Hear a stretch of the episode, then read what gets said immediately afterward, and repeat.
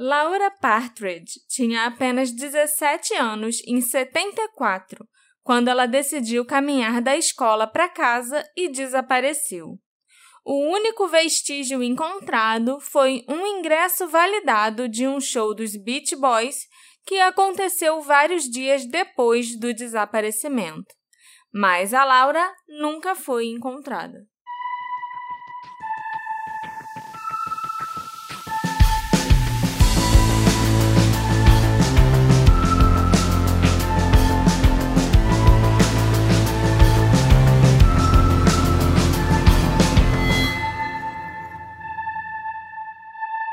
Olá, ouvintes! Sejam bem-vindos ao Detetive do Sofá.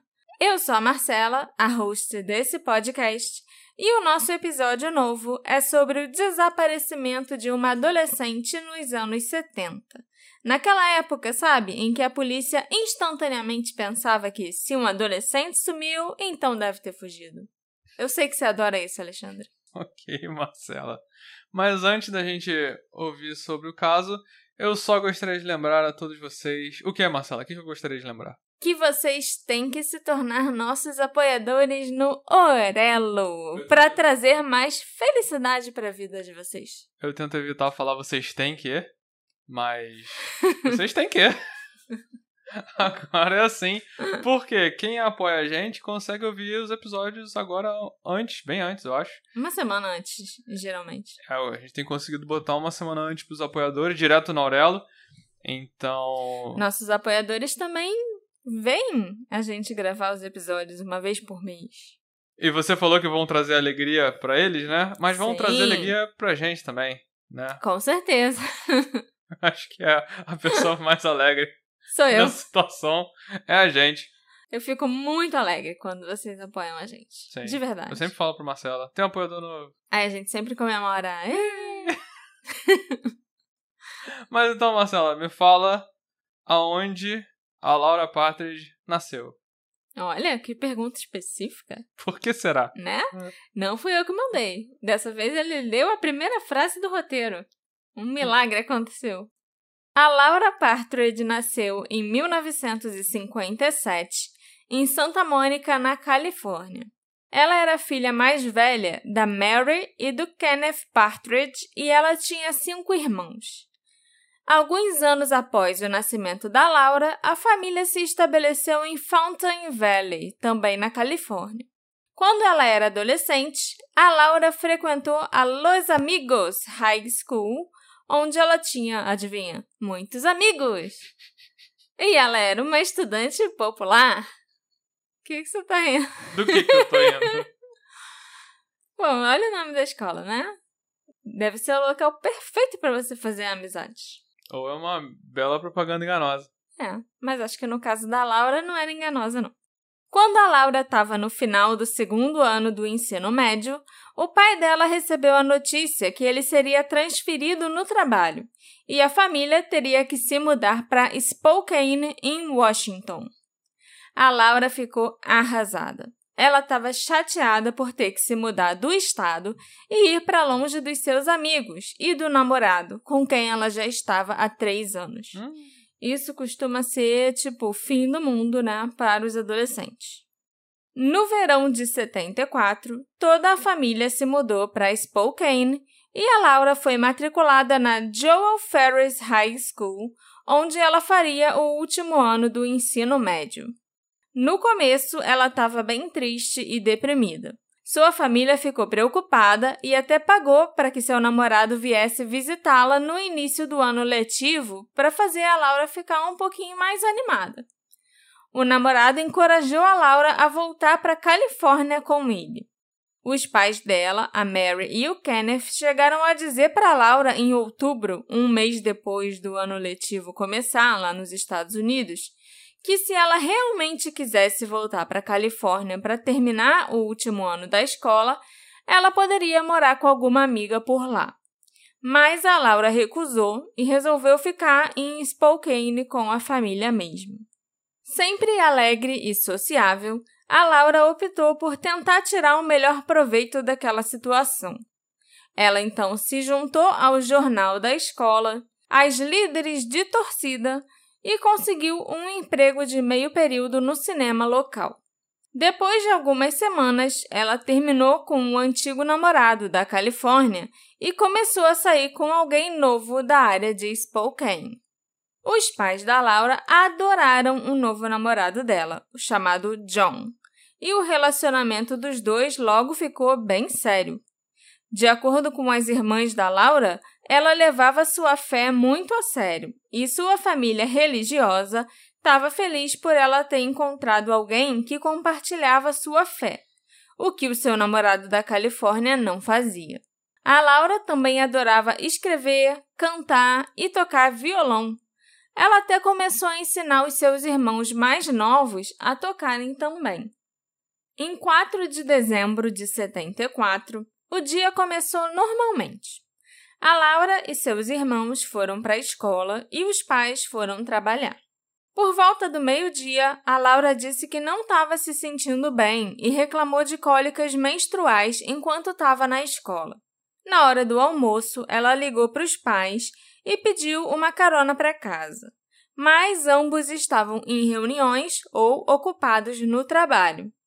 Eles encorajaram a Laura a aguentar mais um pouco e pegar leve nas atividades da escola e depois pegar o ônibus escolar para casa. Mas, por volta de meio-dia e meio, a Laura encontrou sua irmã Cindy na biblioteca da escola e disse para ela que ia a pé para casa. A Laura esperava que a caminhada ajudasse a aliviar a cólica. Então, ela deixou o campus e começou a caminhar em direção à casa dela. Era uma jornada de mais ou menos 3 quilômetros. E foi aí que eu comecei a achar esse papo um pouquinho estranho. Por que você achou estranho? Quando eu era adolescente, na época da escola, e eu sentia cólica, eu também pedia para minha mãe me buscar. Mas se ela não pudesse, aí eu ia lá na sala da orientadora tomar um remédio, ficar, tipo, quietinha esperando a dor passar, sabe? Mas a última coisa que eu ia querer fazer ia ser andar 3 quilômetros com cólica. A não ser que eu não tivesse opção para voltar para casa, lógico, mas aí já é outra história. No caso da Laura, ela podia ter esperado o ônibus escolar que ia deixar ela na porta de casa, sabe? Mas quando eu queria ir embora mais cedo, ou então matar a aula de educação física, que era quase toda semana, aí sim eu dizia que eu estava com cólica e ia embora, a pé, de carro, de ônibus, de qualquer jeito. E nesse caso eu andaria até mais de 3 quilômetros sem o menor problema, entendeu? Entendi. Então você acha que ela estava com cólica de verdade ou que ela não estava com cólica de verdade? Para resumir essa história toda da sua vida. eu acho que tem a possibilidade dela não estar tá com cólica de verdade. Dela só querer matar a aula ou ela ter marcado alguma coisa com alguém. Tipo, e aí inventou que tava com cólica pra ir embora mais cedo, sabe? Uhum. Quem nunca? Meninas, me respondam. Quem nunca? Pronto, que o Alexandre me olhou com uma cara engraçada. Na minha De, cabeça tipo, eu não. Eu não. e tem outro detalhe importante que eu quase esqueci de mencionar que também me deixa um pouquinho com a pulga atrás da orelha. Tinha nevado nos últimos dias. Dezembro é inverno no hemisfério norte e tinha nevado em Spokane e as ruas ainda estavam cobertas por uma fina camada de neve e de gelo, tornando a caminhada da Laura ainda mais difícil.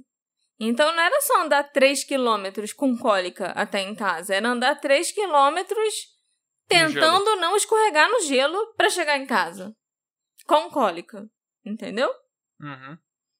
A Laura teria que sair da escola e caminhar para o leste na rua E37 até chegar na rua South Avena. Ela viraria à direita na rua South Avena e caminharia até chegar na rua South Glenrose. Nessa rua, ela viraria à esquerda e andaria mais um pouquinho para chegar na rua residencial onde ela morava. Eu vou postar uma foto do Google Maps no Instagram para vocês verem exatamente qual era o caminho que a Laura ia fazer da escola até em casa nesse dia. Ao longo da rua E37 está um bairro bem estabelecido, residencial e movimentado. Já a rua South Avena começa bem residencial e movimentada, mas conforme você vai andando mais para o sul dessa rua, as casas vão ficando mais espaçadas com grandes terrenos vazios entre as residências, e algumas casas têm até pastos para os cavalos e para o gado, ou campos cultivados ao seu redor.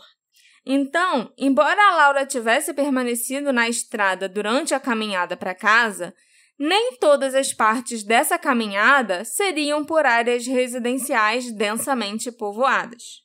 A Laura deixou o campus e começou a andar para casa. Na época, a escola tinha uma política de que os alunos poderiam sair no meio do dia se estivessem adiantados nos créditos. E, de acordo com a sua família, as aulas do turno da tarde da Laura não eram aulas obrigatórias, e sim cursos extracurriculares. Então, a Laura foi autorizada a sair do campus e voltar para casa. Logo depois que a Laura ligou para a mãe, a Mary, e pediu uma carona para casa, a Mary foi tomada por um sentimento sombrio. No meio da tarde, ela disse ao chefe que sentiu que algo terrível havia acontecido e ela precisava sair mais cedo. A mulher chegou a desmaiar no trabalho. Naquela ligação que ela fez lá atrás porque estava com É, cólica. Não, ela fez a ligação. A mãe falou: Não, não posso sair agora, tem uma reunião importante e tal. Passou algum tempo e aí a mãe começou a ter essa, esse pressentimento que, meu Deus, tem alguma coisa errada, alguma coisa muito ruim tá acontecendo. E ela chegou a desmaiar no trabalho. Pois é. Aí é lógico, o chefe liberou e ela pôde sair mais cedo, né? Sim, depois que ela teve esse desmaio com esse pressentimento estranho. Então, a Mary pegou os outros filhos na escola, ao invés de deixar as crianças todas pegarem um ônibus escolar. E todo mundo foi para casa. Mas, quando eles chegaram, ficou claro que a Laura não havia chegado em casa. Quando o Kenneth chegou em casa do trabalho, a Laura ainda não tinha aparecido. Uma ida ao cinema local, onde ela trabalhava meio período, revelou que a Laura não tinha chegado lá e perdeu o turno de trabalho da noite. Nesse momento, ela foi relatada como desaparecida à polícia. O pai da Laura refez os passos da filha, percorrendo o caminho que ela teria feito da escola para casa. O Kenneth conversou com amigos, vizinhos e moradores locais e até bateu de porta em porta. E várias pessoas afirmaram que viram a Laura caminhando para casa naquele dia. Por meio dessas entrevistas improvisadas, o Kenneth foi capaz de determinar que as pessoas viram a Laura caminhando da escola até a rua South Avena. Mas depois disso, os avistamentos pararam. A polícia chegou na casa da família mais tarde naquela noite, mas eles disseram que não iam fazer buscas pela Laura naquela noite porque era claro para eles que a Laura estava insatisfeita com a mudança para Spokane e tinha resolvido fugir de casa. Clássico. A família Partridge estava convencida de que não era esse o caso. A Laura estava se adaptando bem à nova vida em Spokane. Ela gostava do seu trabalho e nunca faltava um turno. Ela era muito próxima dos irmãos e tinha muito pouco dinheiro consigo no dia 4 de dezembro, porque ela já havia gasto todo o seu salário em presentes de Natal.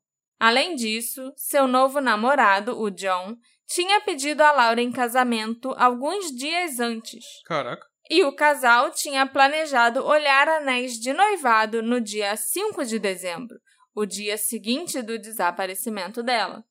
A Laura também tinha uma viagem planejada para a Califórnia e já tinha comprado uma passagem de avião para 26 de dezembro. Além do mais, ela estava muito ansiosa para ir a um show dos Beach Boys na segunda-feira, 9 de dezembro, no Spokane Coliseum. A Laura havia ganhado dois ingressos para o show de presente do pai. Os ingressos eram um presente de Natal dela, mas o pai entregou antes, logicamente, porque o show era algumas semanas antes do Natal. A Laura estava muito animada para ir ao show e, inclusive, estava carregando os dois ingressos do show na bolsa com ela no dia em que ela desapareceu. Ela pretendia levar o namorado John ao show. A família da Laura foi inflexível de que ela não perderia aquele show por nada, certíssima ela. e pediu à polícia para verificar todos os ingressos na entrada. A família tinha os números dos dois ingressos da Laura anotados no recibo de compra. Então, daria para saber se os ingressos dela foram usados e por quem. Esperto. Mas a polícia reclamou e disse que isso levaria muito tempo e daria muito trabalho. Mas os investigadores acabaram cedendo e garantiram à família que colocariam um policial lá na entrada para procurar pela Laura. Mas eles não iam colocar nenhum policial verificando os números de todos os ingressos usados pelo público. Infelizmente, né? Porque eu acho que teria dado algum resultado sim. De acordo com a polícia, a Laura nunca apareceu no show. Mas verificações posteriores feitas pela família da Laura com o pessoal da bilheteria mostrou que todos os ingressos gerais, né, o tipo pista, que era o ingresso que a Laura tinha ganhado do pai, foram usados naquela noite. O que significa que os ingressos que a Laura tinha com ela quando desapareceu também foram usados. A família Partridge ficou muito chateada com o fato da polícia ter negligenciado uma pista tão importante.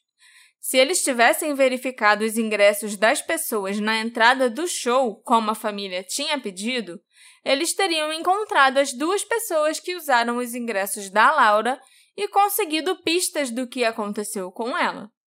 Muitas fontes online dizem que o conteúdo da bolsa da Laura foi encontrado numa área arborizada e entregue para a polícia em 6 de dezembro, dois dias depois dela ter sido vista pela última vez, três dias antes do show dos Beach Boys. Mas isso não é verdade. A bolsa da Laura ou o seu conteúdo nunca foram recuperados pela polícia, exceto os ingressos que foram usados no show. Alguém com certeza encontrou a bolsa dela, tanto que usou os ingressos que estavam dentro da bolsa para ir no show. Mas essa pessoa nunca procurou a polícia e a bolsa da Laura nunca mais apareceu. Entendeu? Uhum. Após o show dos Beach Boys, a polícia de Spokane começou a se perguntar se a Laura teria sido vítima de um crime ou se ela foi sequestrada. E eles finalmente começaram a trabalhar e a investigar o desaparecimento dela como tal embora eles ainda não tivessem desistido da teoria da fuga e alegado que, no início da investigação, um menino da vizinhança teria dito para a polícia que a Laura havia mencionado fugir antes. O namorado da Laura, o John, que tinha 20 anos e morava numa fazenda com os pais a alguns quilômetros da cidade, foi interrogado várias vezes, mas nunca foi apontado como suspeito do desaparecimento dela. O ex-namorado da Laura também foi interrogado, mas ele morava na Califórnia e já não falava com ela há algum tempo. Então essa linha de investigação não deu em nada. Assim que o desaparecimento da Laura ganhou notoriedade na mídia, duas pistas importantes chegaram à polícia. A primeira pista veio de uma adolescente que relatou que por volta das 4h15 da tarde do dia 4 de dezembro, ela viu um homem de 40, 50 anos conversando com uma adolescente num campo perto de onde a Laura foi vista pela última vez. O homem estava segurando um rifle. Ele estava parado do lado de fora de uma caminhonete branca com uma porta de uma cor escura e com uma caçamba fechada que parecia a traseira de uma van. A testemunha adolescente, que estava andando a cavalo, olhou para trás alguns minutos depois e não conseguiu mais ver a adolescente. Quando a testemunha chegou em casa, ela contou para a mãe sobre o estranho incidente. Mais tarde, quando a mãe da testemunha estava assistindo TV, ela viu uma reportagem sobre o desaparecimento da Laura e ligou para a polícia.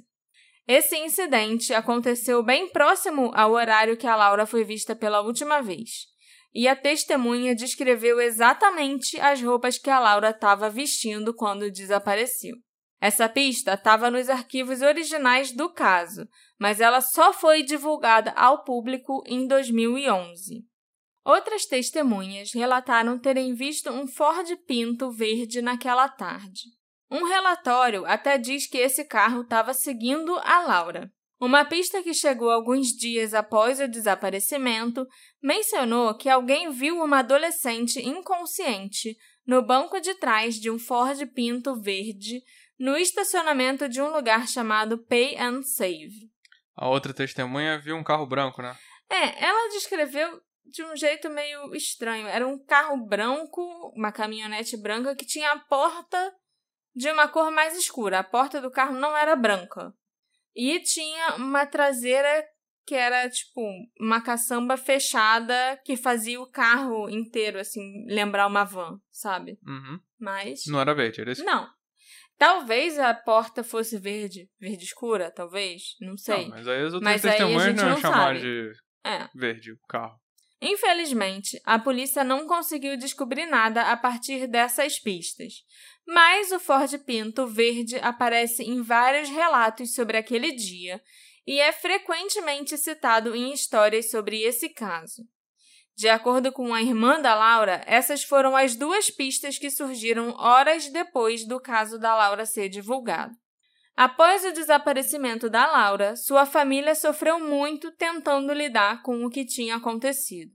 Ambos os pais se sentiram culpados por não terem conseguido dar uma carona para Laura naquele dia. A Mary começou a sofrer de depressão.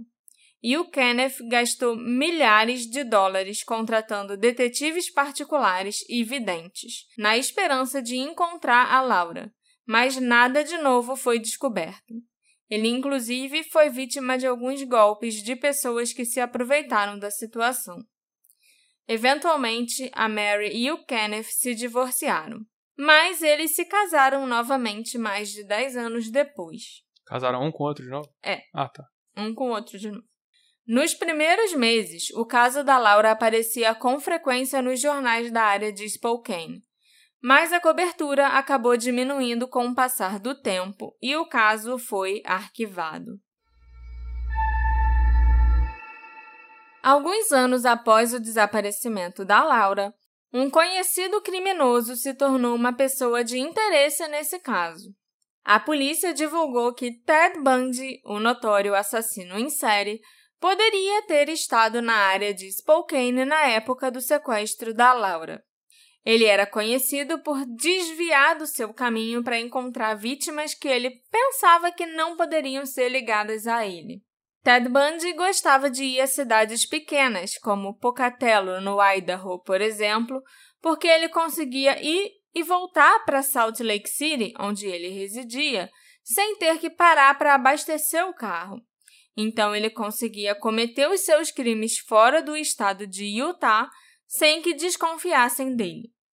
Mas Spokane fica a 10 horas de carro de Salt Lake City, onde o Ted Bundy morava na época.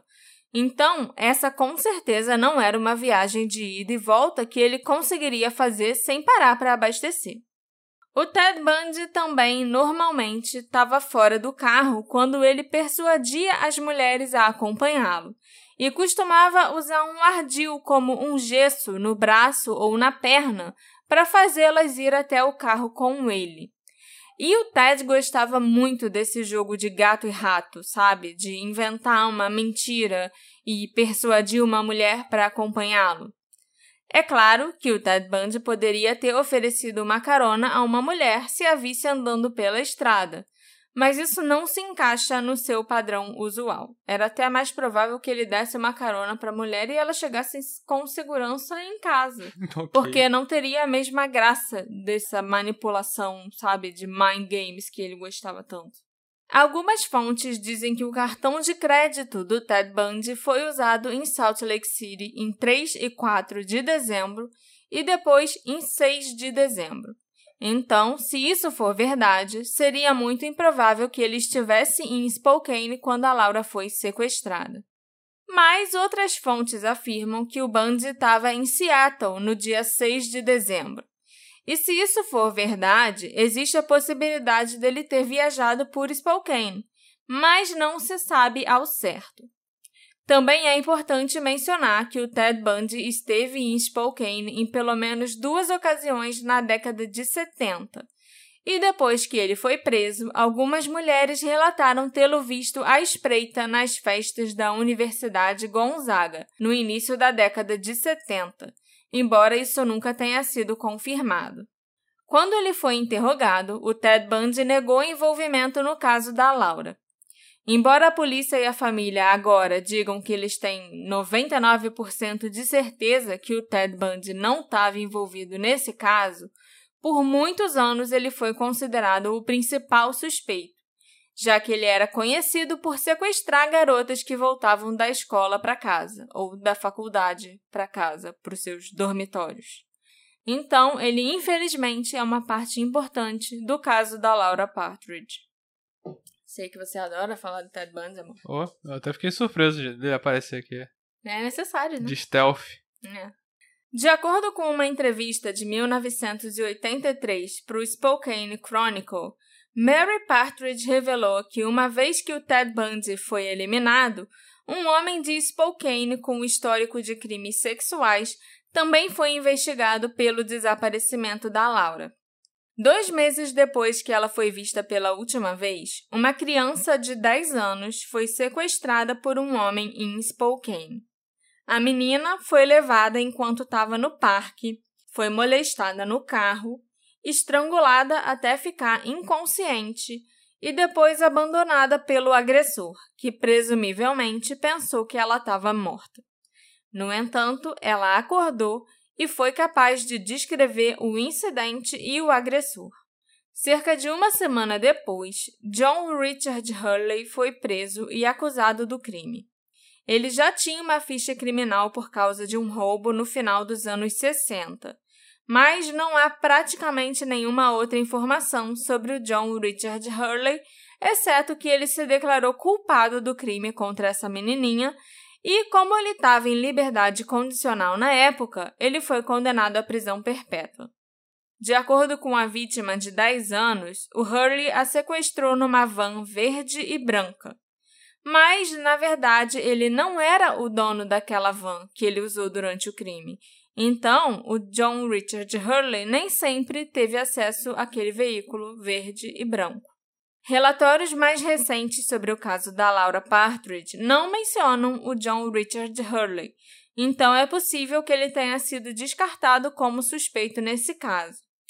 A sobrinha da Laura, que inclusive mantém um site sobre o desaparecimento da tia, também nunca mencionou o Hurley no site dela. Coincidentemente, a rota da Laura para casa naquele dia também passava pelo local de trabalho de outro serial killer conhecido, o Stanley Burnison. Stanley era um nativo de Spokane e criminoso sexual que trabalhava fazendo entregas de frutas, verduras e legumes para os mercados de meados de 73 a meados de 75. De acordo com a família da Laura, ela estava a apenas quatro quarteirões de uma barraca de frutas onde o Stanley Burnison costumava fazer entregas. Por causa dessa conexão, muitos detetives do sofá já especularam que o Stanley poderia ter sequestrado a Laura em 4 de dezembro de 74, já que ele foi condenado por sequestrar outras adolescentes nessa mesma época Inclusive, as adolescentes que ele sequestrava tinham o mesmo perfil que a Laura. Elas tinham cabelos louros e ondulados, sabe? Eram fisicamente bem parecidas com a Laura. Em 1967, o Stanley Burnison sequestrou uma garota de 13 anos fora de Spokane e a manteve em seu carro por algumas horas antes de deixá-la partir. Em 76, ele foi acusado de molestar uma criança em Spokane, mas nunca foi condenado por esse crime. Em 1980, o Stanley tentou esfaquear uma mulher do Oregon e foi condenado a 10 anos de prisão pelo ataque. Enquanto ele estava na prisão, o Stanley foi acusado do sequestro e assassinato da Diane Remington em Richland, Washington. Diane era uma estudante do Spokane Community College. Na prisão, o Stanley admitiu que ele estava envolvido no assassinato de cerca de 30 meninas e mulheres. E ele até alegou que conhecia e às vezes trabalhava com o próprio Ted Bundy. Okay. Eles eram colegas, não só colegas de profissão, mas às vezes até colegas de trabalho, segundo Stanley. Já fizeram algumas coisas juntos. O Ted Bundy, o Ted Bundy disse que não. Eu também duvido um pouco dessa história, porque até onde eu sei, o Bundy sempre trabalhou sozinho. A polícia também duvidou dessas alegações, dele ter trabalhado com o Ted Bundy. Mas foi possível confirmar que o Stanley era sim suspeito de vários assassinatos e desaparecimentos no noroeste do Pacífico. Noroeste do Pacífico tem. É o Pacific Tanto Northwest, tá- ali aham. Baltimore, aquela maluquice Uhum, ali. Que eu não uhum. quero nem passar perto. Dava pra fazer um podcast inteiro só de casos dessa região. O Stanley era suspeito de matar a Sharon Weber, de 15 anos, em Hermiston, no Oregon, um crime que ele inclusive confessou. Ele também foi suspeito do estupro e assassinato de Candy Rogers, de 9 anos, que aconteceu em 59, e da morte por estrangulamento da Kristen Baxter, em 78. Ambos os casos ocorreram em Spokane, embora o caso da Candy atualmente já tenha sido resolvido e o Stanley não era o culpado. Eu nunca tinha ouvido falar em Spokane, mas só que enquanto eu estudava um pouquinho mais sobre o Stanley Burns, eu já fiquei sabendo de vários crimes horríveis que aconteceram nos anos 70 naquela cidadezinha do interior, sabe? Uhum. A polícia de Spokane investigou essa pista e conversou com o Stanley Burnison várias vezes na prisão, mas ele sempre negou envolvimento no caso da Laura, mesmo quando ele estava disposto a admitir envolvimento em outros casos, né, em outros vários outros crimes. Não tem nada de específico que o ligue ao desaparecimento da Laura, mas a família dela acredita que ele é o suspeito mais provável. Os moradores de Spokane especularam na época que o caso da Laura poderia estar relacionado ao sequestro, abuso sexual e assassinato de David Willoughby, de 8 anos, em Spokane, que aconteceu em 1970. O pequeno David estava caminhando por um campo vazio, né, com seus amigos, para tentar encontrar um paraquedas que diziam que tinha pousado por lá. Mas foi ficando tarde, os amigos do David decidiram voltar para as suas casas, mas ele quis continuar procurando o tal paraquedas. O David nunca voltou para casa e foi dado como desaparecido. Duas testemunhas surgiram relatando terem visto um menino que correspondia à descrição do David com um homem branco na casa dos 40 anos que dirigia um carro verde do ano de 1957 que provavelmente era um Nash Rambler. Eu acho engraçado aparecer tudo. Tudo aqui, é, nesse caso, aparece um carro verde. Eu tenho certeza que carros verdes naquela época deviam ser comuns. Mas com a minha cabeça de hoje em dia, que os carros são Aham. tudo preto, prata e branco, Aham. sabe? Fica, pô, é um carro verde, é outro carro verde, tá tudo É. conectado. Sim, é verdade, mas não, carro verde era muito comum. E carro verde, pra mim, quando eu penso em carro verde ou tô escrevendo um caso que fala de carro verde, eu me lembro da Asha de Grey. Por um tempo, um carro verde foi procurado pela polícia, sabe? Se você viu um carro verde desse tipo aqui, desse modelo aqui, pelas redondezas, então entre em contato com a gente, porque é muito importante. E hoje em dia, eles já sabem de quem é o carro e não tinha nada a ver com o caso da Asha. No relato de uma das testemunhas, o homem estava lutando com uma criança no banco de trás. Mas a testemunha presumiu que o homem era o pai da criança e que os dois estavam simplesmente discutindo. Já a outra testemunha viu a dupla numa loja de conveniência, onde o homem estava comprando doces para o David.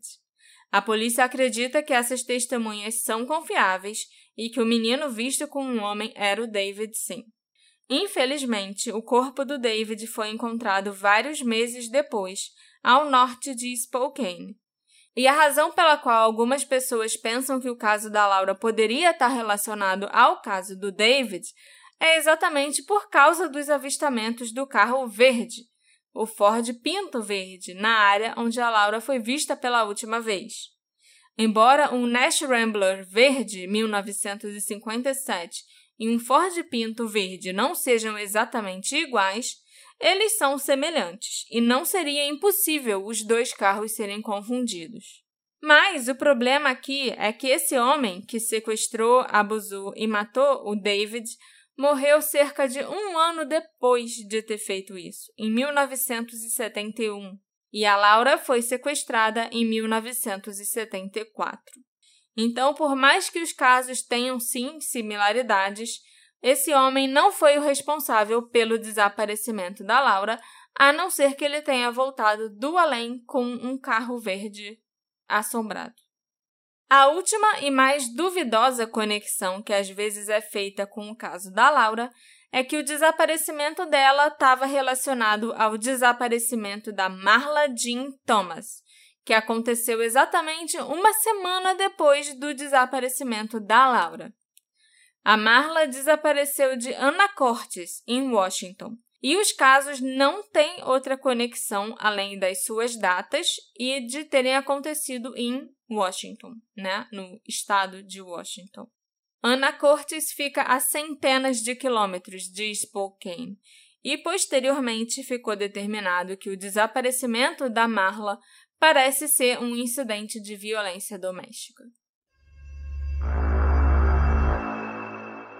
Eu mencionei vários serial killers que agiam na área de Spokane como suspeitos do sequestro da Laura. Mas, sinceramente, eu não ficaria surpresa se quem a levou fosse alguém que a conhecesse. Alguém que vive ali na região, que estava já talvez até de olho nela há algum tempo. Alguém que nunca foi pego por nenhum crime e que provavelmente a família da Laura nem suspeita, sabe? Um crime de oportunidade mesmo porque o sequestrador a viu caminhando sozinha por uma estrada deserta e resolveu agir. Será que a Laura aceitou uma carona de alguém que ela conhecia casualmente? Algum conhecido do bairro ou talvez algum vizinho? Ela estava com cólica, aparentemente, e naquela época era super comum as pessoas pegarem carona para ir e voltar dos lugares, né? Ainda mais no interior. Sim. Eu também me pergunto se a Laura realmente estava com cólica ou se ela usou essa desculpa clássica para sair da escola mais cedo. Será que ela tinha marcado um encontro com alguém? Ela pode ter escolhido um dia em que ela sabia que ambos os pais estariam ocupados e não poderiam buscá-la na escola para sair sozinha. Talvez ela tivesse algum compromisso que os pais e os irmãos não sabiam e não sabem até hoje. Será que ela marcou com o John, por exemplo, com o namorado dela? Eles iam se encontrar no dia seguinte para escolher alianças. Então, talvez a Laura pode ter saído mais cedo para se encontrar com ele em algum lugar e ele pode ter feito algo com ela. Eu achei o relacionamento deles um pouco estranho, para ser sincera. A Laura se mudou para Spokane com a família no verão. Se eu não me engano, eles se mudaram em agosto de 74. Ela ainda estava namorando com outra pessoa quando ela se mudou para lá. Mas em outubro, ela terminou com um cara da Califórnia e começou a sair com o John. E menos de dois meses depois, eles já estavam noivos. E não só isso, a Laura também desaparece exatamente na véspera de quando eles iam comprar as alianças. Isso sabe? me chamou a atenção. É uma coincidência estranha, né? A família da Laura e a família do John eram muito religiosos, então eu imagino que provavelmente foi por isso que eles devem ter noivado tão rápido. Era comum, sim, nos anos 70, as meninas casarem logo depois de terminarem a escola, ainda mais no interior. E talvez a Laura e o John achassem que era pecado namorar sem ter intenção de casar, sabe? Ou alguma coisa assim, já que as famílias dos dois, inclusive os dois, eram religiosos. Talvez eles até tenham se conhecido na igreja e sofrido algum tipo de pressão social para ficarem noivos logo. Mas será que eles dois estavam felizes de terem ficado noivos? Será que era realmente a vontade deles, depois de só dois meses de namoro? Na verdade, menos de dois meses de namoro? Será que isso podia ser um motivo para um sequestro ou assassinato? Ou até mesmo um motivo para uma possível fuga da Laura? Eu achava improvável que ela fosse fugir antes do show dos Beach Boys. Ninguém fugiria antes de ir no show dos Beach Boys. E ainda mais em 74, acho que eles ainda estavam no auge. Sem contar que ela podia fugir depois que ela fosse para Califórnia, por exemplo. Ela estava com uma passagem comprada para o dia 26. Então não seria muito mais fácil ela fugir e, tipo, sumir no mundo lá na Califórnia, já a muitos quilômetros de distância da família. Até perceberem que ela tinha fugido, que ela tinha sumido, demoraria muito mais tempo. Então, se essa fosse a intenção dela de fugir, ela teria oportunidades melhores para fazer isso. Até para fugir do casamento que ela não, talvez não quisesse. E para, tipo, ter uma vantagem em relação à família, ao noivo, a quem quer que seja que fosse procurar por ela. Mas vai que ela quis fugir para evitar a escolha do anel de noivado, por exemplo. Ela quis fugir naquele dia porque ela sabia que no dia seguinte não tinha escapatória. E ela pode ter acabado sendo sequestrada ou até morta logo que ela fugiu. Ou ela só fugiu. Ou ela só fugiu e tá aí até hoje. São só especulações, é claro, porque o John foi interrogado várias vezes e nunca foi nem considerado uma pessoa de interesse nesse caso. Mas eu achei o timing do desaparecimento da Laura muito curioso. Sabe? É a única coisa importante que estava acontecendo naquele dia e no dia seguinte. Era a escolha do anel de noivado. Os investigadores questionaram várias pessoas ao longo dos anos em conexão com o desaparecimento da Laura, mas nenhuma acusação foi feita. Infelizmente, o caso da Laura Partridge e os casos de tantas outras pessoas de Spokane que sofreram destinos semelhantes permanecem sem solução. A Laura era descrita em 1974 como uma mulher branca de 17 anos, com 1,50m de altura e que pesava cerca de 50 quilos. Ela tinha cabelos louros, ondulados e olhos azuis. A Laura foi vista pela última vez vestindo um longo casaco de lã azul marinho com capuz, um suéter bege com decote em V, calça xadrez vinho e bege e sapatos Oxford de brim azul desbotado. Ela carregava uma bolsa de couro marrom com o desenho de uma flor azul. A mãe da Laura, a Mary, faleceu em 2004, sem nenhuma resposta sobre o que aconteceu com a filha mais velha. O pai dela, o Kenneth, ainda está vivo, assim como todos os irmãos da Laura. Ela tem vários sobrinhos que nunca conheceu e todos ainda lutam para descobrir o que aconteceu com ela. Esse episódio foi feito graças à colaboração da nossa apoiadora Lorraine John. Muito obrigada, Lorraine, pelo seu apoio e por você fazer parte dessa nossa comunidadezinha do Detetive do Sofá, que continua crescendo. E que propicia para todos os outros que esse podcast esteja aí. Sim, é graças ao apoio da Lorraine e de vários outros apoiadores do Detetive do Sofá que a gente está aí até hoje, né? Com certeza. Se você quiser se tornar um apoiador também e ter vários dos nossos benefícios, que Achei engraçado o jeito que você falou. Benefícios. Dos nossos benefícios. Vai lá no Orelo e aí você escolhe, né? Qual a melhor forma de sim, sim, virar sim. o nosso apoiador também. Eu vou ficar muito feliz. A gente comemora para cada um. Sim. Cada pequena vitória. Exatamente. Quem será que foi aproveitar as good vibrations dos Beach Boys naquele dia 9 de dezembro de 74? Será que foi a própria Laura? Será que foi o sequestrador dela? Ou foi alguém que encontrou os ingressos por acaso? Ou ganhou os ingressos de alguém? Será que a Laura fugiu para Kokomo? Ou ela foi vítima de um crime? Quem teria motivos para sequestrar a Laura? ou foi um crime de oportunidade? Me encontra nas nossas redes sociais, arroba detetive do sofá, para gente discutir esse desaparecimento misterioso. E eu prometo que eu não vou mais usar nomes de músicas dos Beach Boys para ficar falando com vocês. Que nem eu fiz agora. Ok. A gente se encontra na próxima investigação. Tchau, tchau. Tchau, tchau.